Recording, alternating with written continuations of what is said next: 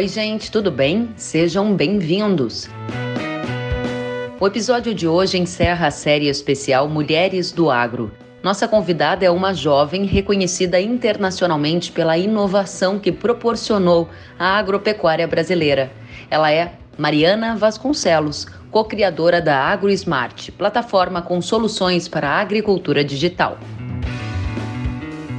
Este conteúdo foi gravado em uma live transmitida via Instagram no dia 12 de março de 2021. Se você gostar, compartilhe nas suas redes sociais.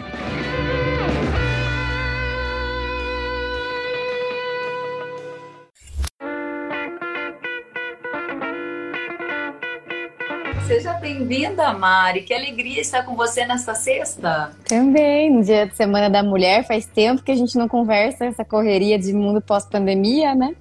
Pior é que tá mais corrido, né, Mari? Porque a gente não tem muito intervalo, emenda uma coisa na outra e quando vê, a semana acabou de novo. Que, que satisfação te encontrar para esse bate-papo, para a gente dividir um pouco mais da sua história vitoriosa, da sua visão de negócio, sua visão como mulher. Seja muito bem-vinda. Obrigada, querida. É um prazer estar aqui. Obrigada. Mari, conta pra gente. Antes dos 30 anos, você já estava lá belíssima, reconhecida internacionalmente como uma referência em inovação e agricultura. Você vem de uma família que tem origem no agro brasileiro ou você escolheu o agro por qualquer outro motivo? Conta pra gente. Eu venho de uma família do agro no sul de Minas Gerais, então cresci muito próxima do dia a dia no campo, né? E trabalhava com tecnologia. No começo da minha história eu não queria estar no agro, né? Assim, eu achava chato as coisas da fazenda, os meus pais incentivavam a estudar e buscar né, um, um, futuro melhor, vamos dizer assim. E foi depois de um tempo que eu consegui né, conectar os dois mundos aí, juntando, por que não trazer aquelas tecnologias que a gente via na indústria para o agro? E qual foi o clique? Porque você disse, ah, eu achava chato. O que, que você achava chato e o que você tirou, né? Ah, isso eu não quero fazer. Mas isso, se eu conectar com o agro, me interessa. Como é que foram esses cliques que você foi tendo? Quantos anos você tinha? Onde você estava? O que você tinha percorrido enquanto jornada pessoal até que esses starts começaram a acontecer? Bom, eu acho que a vida no campo é muito difícil, né? O dia a dia da tomada de decisão, que é tão baseado na intuição, no que o vizinho está fazendo, os altos e baixos aí dependendo de cada safra realmente o risco, né, a balança de risco-retorno para o produtor, ela não é equilibrada. Então eu acho que eu vi os meus pais muito preocupados e um trabalho muito duro que não tem férias, não tem pausa, né? É, e por isso, e a infraestrutura é muito baixa, a gente naquela época não tinha internet na fazenda, é, então eu tinha pouco interesse de ficar e de me engajar. Por outro lado, eu sempre gostei da parte de cavalo, nós somos criadores de manga larga marchador, e essa era a parte que, me, que eu gostava, que eu sempre gostei, eu gosto de montar, eu gostava de criar cavalo. Mas depois de um tempo eu comecei a me interessar pela parte, interessar pela parte da lavoura, porque eu vi que dava para ser melhor. Que claro que é difícil, que tem risco, que falta informação, mas se a gente trouxesse informação, a gente podia melhorar a nossa gestão e conseguir mitigar um pouco esse risco e trazer melhores resultados. Muito bem. E aí, pegando a sua visão de negócios, a visão que você há pouco disse, ah, as tomadas de decisão elas ainda eram muito intuitivas e agora uhum. você tem uma tomada de decisão com base em dados. Essa transformação, como você conseguiu conectar estes dois mundos? Como você deu o próximo passo? Quantos anos você tinha? Conta pra gente. Tá. Bom, eu estudei administração, né? E na administração nós somos obcecados por dados, porque a gente entende que tudo aquilo que a gente pode medir, a gente pode gerenciar. Então a busca, né, pela eficiência operacional, pela melhoria contínua já era algo que eu tinha ali na, na parte da carreira. E eu comecei a trabalhar na indústria de petróleo e gás, de descontaminação ambiental, com esse conceito de internet das coisas, né? Buscando não só dos processos, mas também das máquinas. É, eu ainda tô na fazenda, então a internet de fazenda ela não é 100%. Né? Para você Mas, ver, bom, 2021. 2021, pois é. Então eu tinha cerca de 23 anos ali, é, saindo da faculdade recém, trabalhando com esse conceito de usar sensores, de gerar informação no, na, né, na indústria e depois de um tempo, a gente falou, por que não, né? Eu e os meus sócios, a gente já tinha uma outra empresa de base tecnológica, por que não fazer isso para o agro? E superar o primeiro desafio, que é a conectividade. A gente está vendo esse desafio aqui hoje, eu estou morando na fazenda desde o começo da pandemia. é, decidi não ficar trancado no apartamento em Campinas, voltei né, é, para a fazenda. E é um desafio enorme. Pouquíssimas fazendas têm realmente disponibilidade de conexão. E como a minha região aqui no sul de Minas, ela é uma região muito forte em telecomunicações, a primeira barreira que a gente foi estudar foi a conectividade. Como é que eu conseguia coletar dados de sensores em campo, mesmo sem ter o sinal de internet ou de celular. E a partir daí, né, a gente foi crescendo com essa tese é, a gente começou a perceber que só o dado não adianta. Precisa que usar esse dado de alguma maneira, processar essa informação para apoiar a tomada de decisão. E naquela época, ali em 2015, o Brasil teve aquela crise hídrica, né, muito complicada. Então a gente usou a, pela primeira vez esses dados para o manejo de irrigação. E recebemos nosso primeiro aporte de investimento, tô vendo que o Chico da SP Ventures está aí, então foi meu primeiro investidor aí. É, né? Para poder, exato, levar essa tecnologia para o produtor em escala. E com isso, desde então, a AgriSmart vem mudando bastante aí, né? Virou realmente uma plataforma muito mais completa, não só de sensores, não só de irrigação.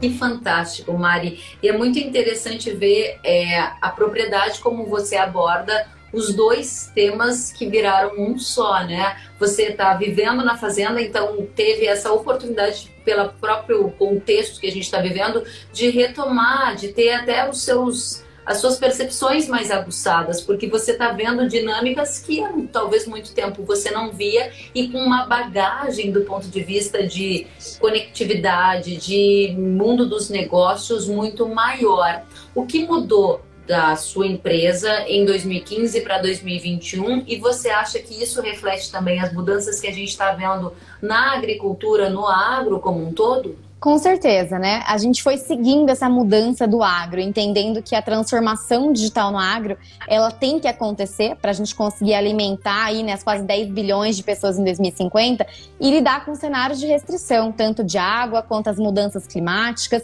Então a gente foi acompanhando essa tendência do mercado e buscando sempre focar no cliente, né? Como é que a gente apoia? O centro de tudo é o produtor. Como é que eu apoio o produtor na ponta para que ele seja, né, que ele consiga produzir mais ser mais sustentável e ser resiliente ao clima. Então a gente foi adaptando o produto a partir daí, né?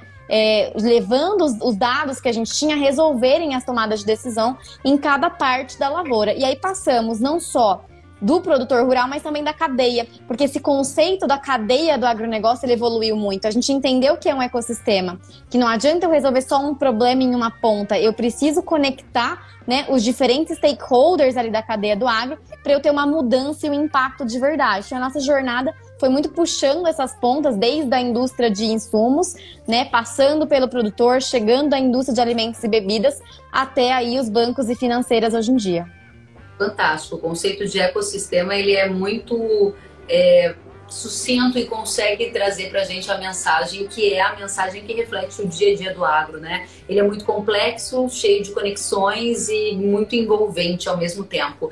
Agora, Mari, você é super jovem, super é, antenada, inteligente e na sua jornada enquanto jovem e mulher, você simplesmente abriu as portas, saiu vendendo a sua ideia e as pessoas paravam para te ouvir pela forma como você as comunicava ou houve algum cenário mais desafiador para você conseguir avançar com aquilo que você havia se proposto?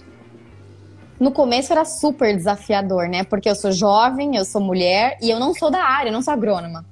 Então, as pessoas ouvirem que eu tinha alguma coisa para dizer para solucionar um problema na agricultura era muito colocado né, em questionamento. Mas o que, que essa menina entende disso daí, né? Então, eu tive que me esforçar muito para entender tecnicamente tanto de agronomia, quanto de computação, quanto de eletrônica, para ir conseguindo convencer as pessoas a trabalhar comigo, né, a criar uma visão é, e também a levar no usuário. E eu tenho sócios maravilhosos, né, que me apoiaram muito nessa jornada. A gente sempre teve expertises muito diferentes. Eu acho que essa diversidade, né, tanto de gênero quanto de backgrounds diferentes, né, nos meus dois cofundadores, um é engenheiro, o outro é designer e eu sou administradora, para que a gente conseguisse criar um, um sistema, né, que realmente atendesse aí uma perspectiva mais global. E à medida que você observou os resultados, as portas foram se abrindo ou ainda assim você tinha um desafio adicional por qualquer outro fator? mesmo com resultado, é um desafio, né? Então a gente tem que trabalhar, e eu acho que o agro em geral faz isso mal ainda, né, Kellen? Se a gente olha a percepção que o, que o exterior tem do agro brasileiro, por exemplo, eu ainda acho que nós temos uma deficiência em comunicar resultados. Então acho que a gente foi tendo que aprender muito a não só fazer, ter o resultado, mas comunicar esse resultado e comunicar de maneira diferente. Porque é diferente do, jeito que eu falo, né, com uma pessoa que tá lá no campo trabalhando o tempo todo, vendo o celular debaixo de sol e tendo que usar a aplicação, do que do gestor da fazenda que tá no escritório, que às vezes é um proprietário que não tá nem na mesma cidade e tá em outro lugar, ou quando é uma corporação onde eu tenho um executivo, então conseguir adaptar a linguagem, a interface do sistema para comunicar isso e aprender a comunicar isso para o mundo foi muito importante na nossa jornada. Hoje nós temos um posicionamento aí global em sustentabilidade, né, em, em ESG, etc. E, e, isso é devido a essa aprendizagem que a gente teve de se comunicar, de ter um resultado na ponta e comunicar o retorno financeiro, sim, mas também o retorno social, ambiental.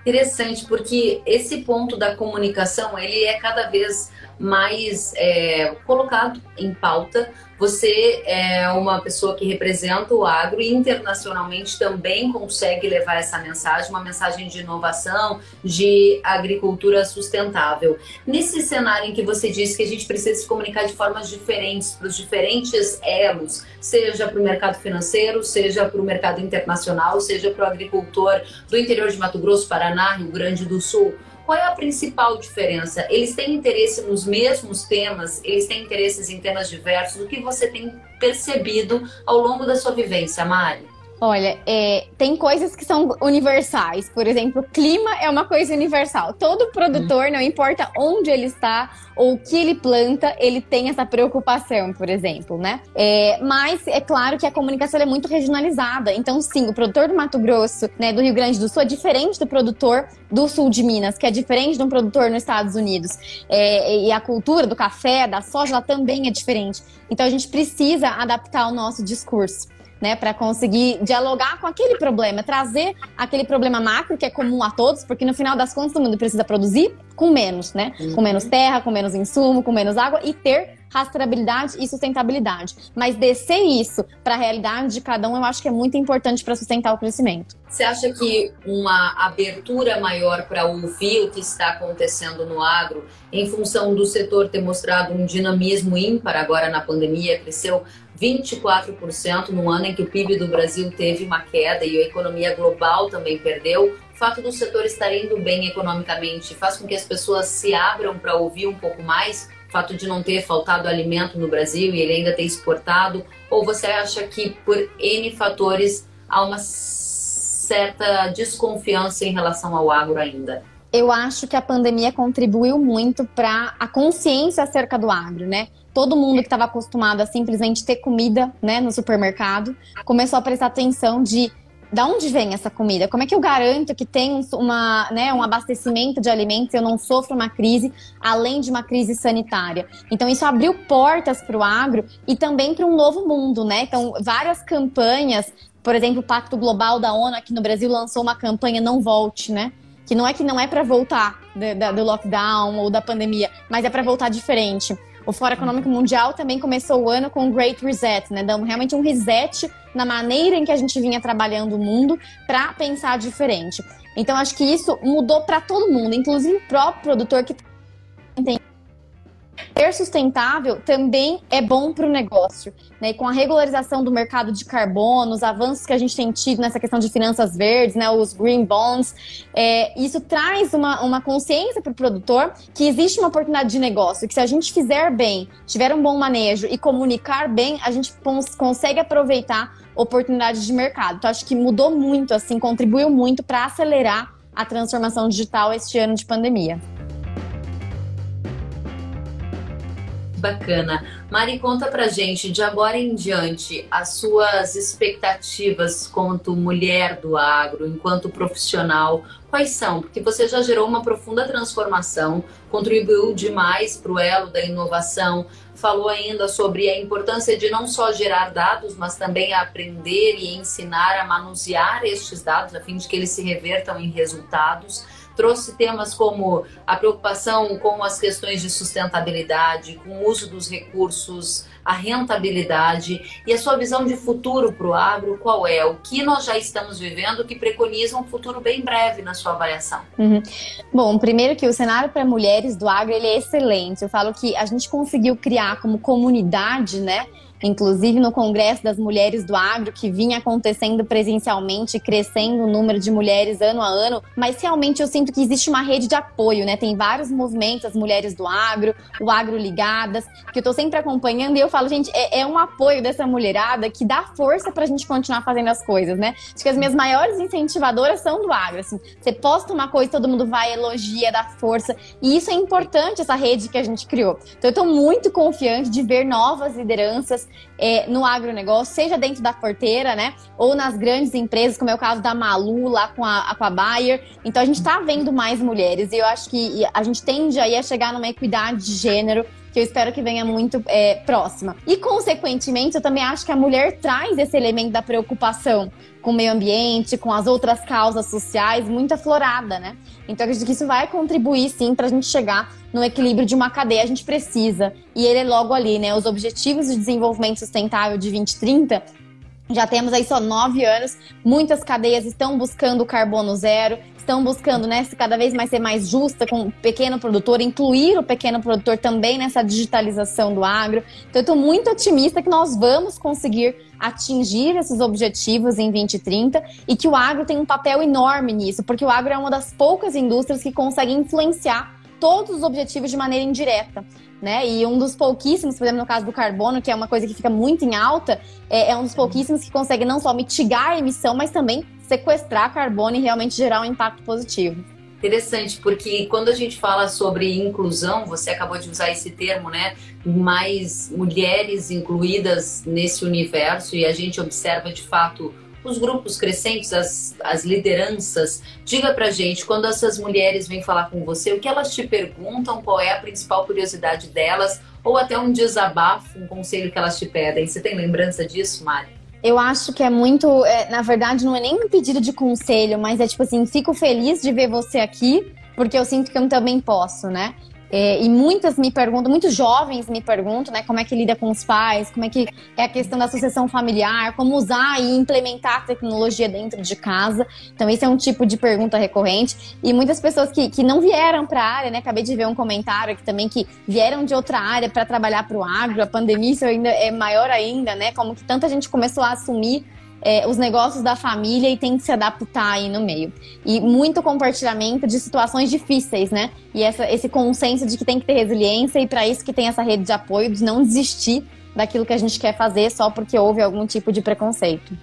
Que legal, é justamente sobre o comentário que você apontava aqui, é da Roberta. Roberta Kozinski, ela disse uma coisa em comum com a Mari é que eu também não sou da área. Eu tenho graduação em enfermagem e larguei o corre-corre do hospital para viver o agronegócio, ou seja, o setor atraindo outras áreas, a exemplo da sua administração, da minha comunicação, da Roberta de saúde e assim por diante, né? Você tem visto uhum. isso como uma tendência, porque a gente viu no passado o contrário todo mundo queria sair da fazenda e tentar uma vida melhor, como você contou pra gente lá no início, em outras áreas. Agora a gente observa um movimento contrário dos jovens saindo, se especializando e voltando para implementar aquele conhecimento. Você tem observado isso? Não, com certeza. E eu acho que esse movimento ele tem duas lógicas, assim, né?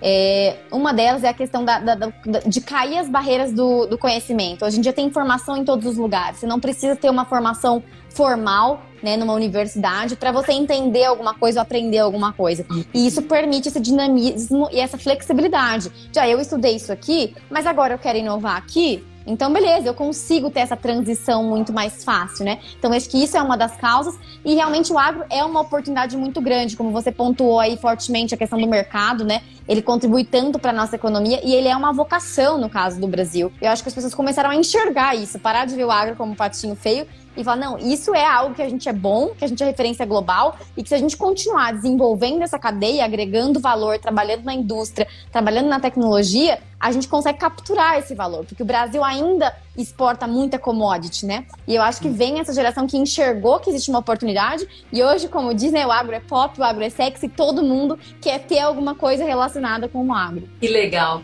Muita gente aqui elogiando, Café Mais Negócio está dizendo maravilhoso. A Canal Lilian, eu não sei se eu vou conseguir ler direitinho, mas eu acho que é Cana Garo, acho que é isso, né? Ela disse parabéns e o Chico aqui tá impressionado dizendo que achou que eu era agrônomo. Aí não, né, Chico? Aí não. Mas conta pra gente, Mari, o que, que vem pela frente, a sua visão? Você tem uma visão muito é, lúcida dos processos, do que trouxe o agro até aqui, das inovações e tá sempre muito conectada com as tendências. O que a Mari, mulher do agro, uma inovadora, uma jovem, enxerga como uma tendência de curto prazo e que vai continuar a revolucionar os modos de fazer ou já está revolucionando, vai trazer grandes mudanças? Bom, tem algumas, né? Eu acho que o bioinsumos é uma delas, né? De, nessa linha de sustentabilidade, preocupação cada vez maior com isso. Eu acho que a adoção e o desenvolvimento de novas tecnologias nessa área vai crescer muito. Essa questão da conexão do mundo financeiro com o agro, então acho que a gente vai começar a ver mais ag fintechs, né? É, essa questão da regularização do mercado de carbono muito forte, conectando o acesso financeiro, o acesso a crédito e a remuneração do produtor às práticas no campo. É, uma outra tendência que eu vejo muito é essa questão da, da, da nutrição de precisão. Isso, a rastreabilidade no campo e a agricultura de precisão é a base para toda essa cadeia. É, e a rastreabilidade, né? Não tem como. Eu acho que ela já é importante faz anos. Ela ainda não decolou. Existe muitas iniciativas, mas ainda não é tão forte. Mas com preocupações futuras, com a segurança alimentar, né? Com essa questão de novas possibilidades de surtos e de novas pandemias. Cada vez vai ser mais demandado do agro essa questão de transparência do que está acontecendo e como é que o nosso alimento está sendo produzido. Excelente, Mari, excelente. O Renato Conzen está dizendo uma conversa coerente e de muito bom senso sobre o agro brasileiro. Parabéns às mulheres do agro. Mari, eu quero te dizer que é uma grande satisfação ter o seu tempo para te ouvir um pouco mais, para conhecer mais detalhes da sua vida, da sua jornada e a sua visão sobre o negócio do agro. Quero abrir aqui o espaço para você fazer as suas considerações, se dirigir às mulheres, a todos que nos acompanham nesta semana muito especial que você encerra com a gente uma série de entrevistas com mulheres do agro que têm desempenhado um bel uma jornada de sucesso. Não, legal. Eu que estou super honrada de estar participando dessa série aí, vi outras mulheres maravilhosas aí também participando. Eu acredito muito na importância de compartilhar histórias, né? Porque eu fui inspirada pela história de outras mulheres que né, enfrentam obstáculos e constroem a sua própria jornada, né? E, e, chegam cada vez mais longe, conseguem mudar o mundo. E eu espero servir também de apoio para muitas outras mulheres que ainda estão se sentindo inseguras se devem ou se não devem fazer algo, se devem perseguir aquele sonho. E eu espero que saibam que sim, né? E que existe uma rede de apoio, porque a jornada ela é sempre difícil, ela tem os altos e baixos, seja gestora como empreendedora ela é natural, que seja muito cheia de desafios. Então, que, que saibam que existe um apoio, né, para a gente seguir. E compartilhar aí que não só as mulheres, mas como um todos aí do agro, nós temos essa missão de alimentar o mundo como o Brasil, né?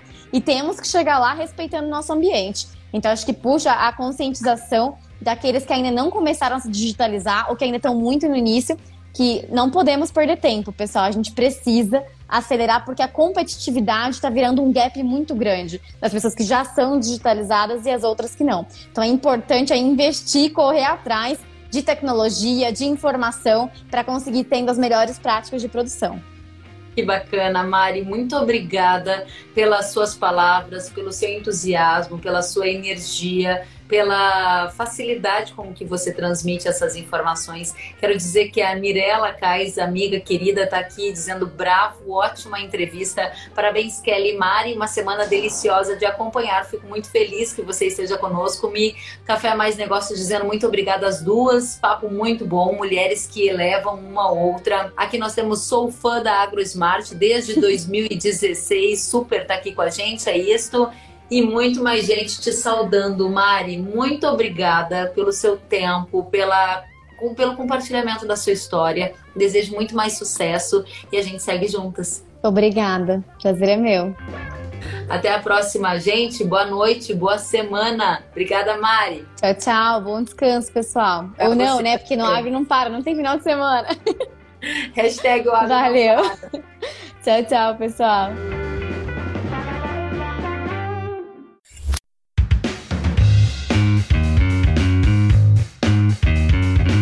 Que bom que você gostou da entrevista e ouviu todo o conteúdo. Se quiser acompanhar as atualizações, siga kellen.severo no Instagram.